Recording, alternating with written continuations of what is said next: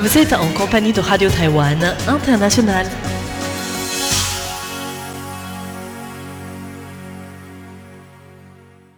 Bonjour auditeurs et auditrices de Radio Taïwan International, ici Clément Tricot pour vous présenter le programme de ce 27 juin 2022. Le journal de l'actualité est présenté aujourd'hui par Valentin Floquet. Ensuite, dans le décryptage de l'actualité, nous parlerons d'événements liés au spectacle vivant et à la présence de troupes taïwanaises en Europe. Ensuite, dans son émission Retour à la source, Meg Wang vous parlera de nouveau d'un sujet concernant l'environnement à Taïwan. Et enfin, pour nos auditeurs sur Internet, comme chaque lundi, le programme se finit avec Thérèse Pan et son émission Compte à rebours. Ce sera tout pour le programme de ce 27 juin 2022. C'était Clément Tricot, je vous laisse avec Valentin Floquet et tout de suite les principaux titres du journal de l'actualité.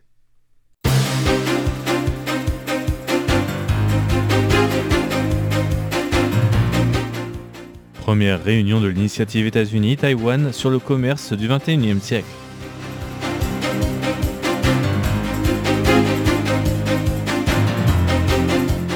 Le ministre des Affaires étrangères Tuvalu se retire de la conférence sur les océans de l'ONU pour protester contre la pression chinoise.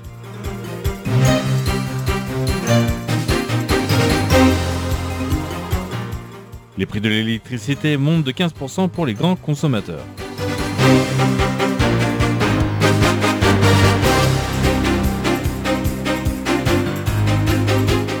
La CIP valide le vaccin Moderna pour les enfants de 6 mois à 5 ans.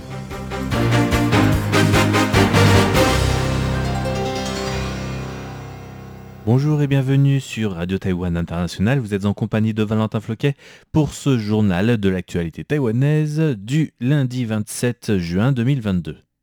Première réunion de l'initiative États-Unis-Taïwan sur le commerce du 21e siècle. Le ministre sans portefeuille John Dung et la vice-représentante du département du commerce des États-Unis, Sarah Bianchi, doivent tenir aujourd'hui, le 27 juin, heure de Washington, la première rencontre dans le cadre de l'initiative États-Unis-Taïwan sur le commerce du 21e siècle. Cette rencontre se tient en ligne en raison du récent dépistage positif de John Dung durant sa visite au Mexique. La mise en place de cette initiative commerciale bilatérale a été annoncée le 1er juin dernier. Les deux parties doivent se rencontrer sur 11 principaux thèmes, la facilitation des échanges commerciaux, la législation, l'agriculture, la lutte anticorruption, les PME, le commerce numérique, le droit du travail, l'environnement, la normalisation, les entreprises publiques et l'économie non marchande. Le ministre des Affaires étrangères se retire de la conférence sur les océans de l'ONU pour protester contre la pression chinoise. La conférence sur les océans des Nations Unies se tient du 27 juin au 1er juillet à Lisbonne au Portugal. Plusieurs médias internationaux comme Radio New Zealand, AAP et Reuters ont rapporté que le ministre des Affaires étrangères des Tuvalu, Simone Koffé, avait annoncé son retrait de la conférence suite à la demande par la Chine, membre de la commission des vérifications des pouvoirs, de retrait des accréditations pour trois membres de la délégation tuvaluane étant taïwanais, tout en menaçant d'étendre cette demande au reste de la délégation des Tuvalu s'il ne se retirait pas.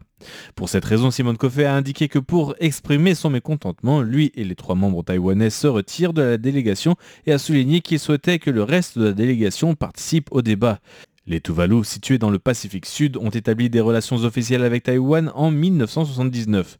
40% de la capitale, Funafuti, de cet atoll du Pacifique, se situe déjà sous le niveau de la mer, à marée haute, faisant face aux rudes conséquences du changement climatique, et la parole de Tuvalu est très attendue lors de cette conférence. Les prix augmentent de 15% pour les grands consommateurs d'électricité. À l'issue d'une réunion du comité d'évaluation des tarifs de l'électricité du ministère de l'économie, le gouvernement a annoncé une hausse moyenne de 8,4% sur les factures d'électricité. Considérant le besoin de stabilité pour le pouvoir d'achat des Taïwanais, il a été décidé que les particuliers, les petits commerçants, les établissements scolaires jusqu'au niveau secondaire, ainsi que les secteurs liés aux besoins courants et dont la consommation électrique est inférieure à 1000 kWh seront épargnés de cette hausse. Pour les consommateurs dont l'utilisation dépasse 1000 kWh, la hausse des prix sera de l'ordre de 9%. Les plus touchés seront les grands consommateurs, c'est-à-dire les industriels, utilisateurs d'électricité haute tension et ultra haute tension. Ils devront faire face à une hausse des prix d'électricité de 15% en moyenne. Cette partie concerne environ 22 000 utilisateurs.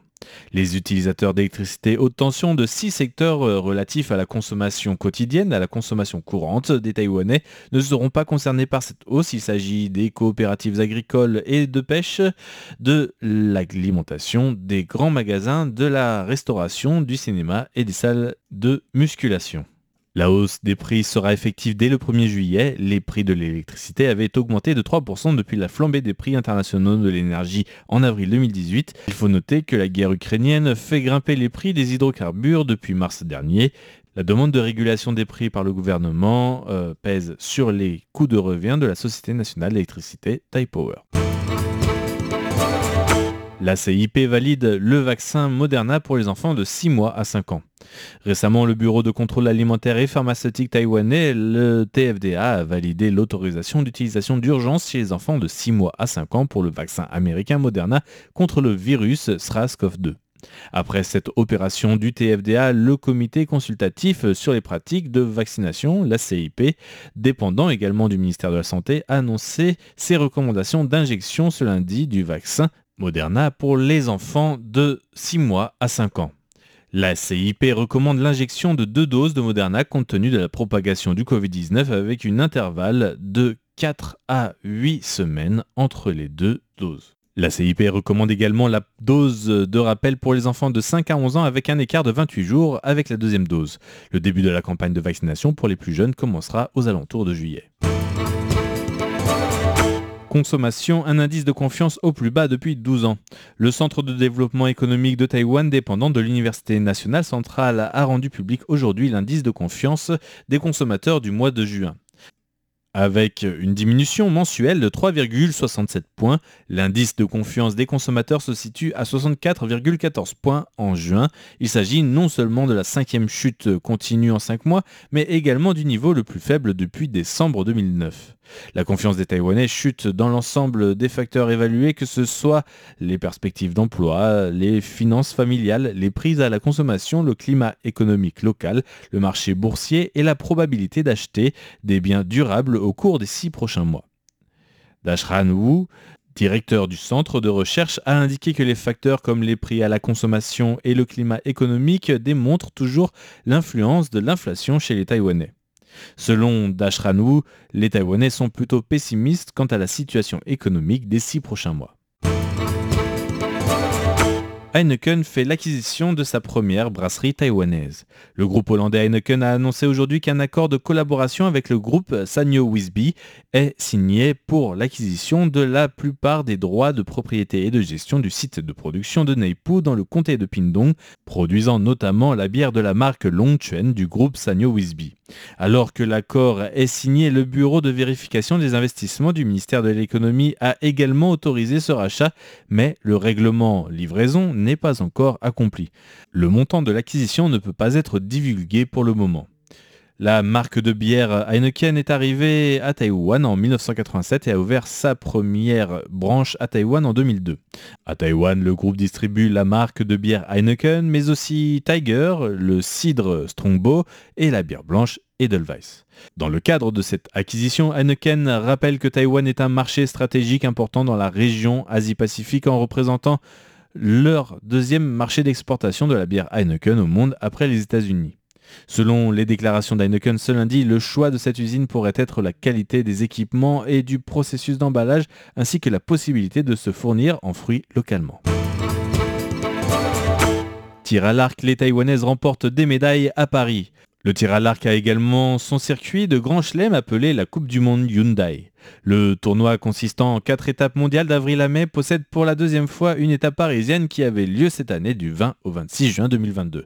Ce genre d'événement ne peut être manqué par les archers taïwanais qui sont toujours parmi les favoris et plus particulièrement dans le domaine de l'arc classique. Sur les six épreuves de tir à l'arc classique, la délégation repart avec une médaille d'or et une médaille d'argent remportées par les filles par équipe et en individuel. Vous écoutiez le journal de l'actualité présenté par Valentin Floquet. Je vous souhaite une excellente journée à tous et une bonne continuation sur Radio Taïwan International.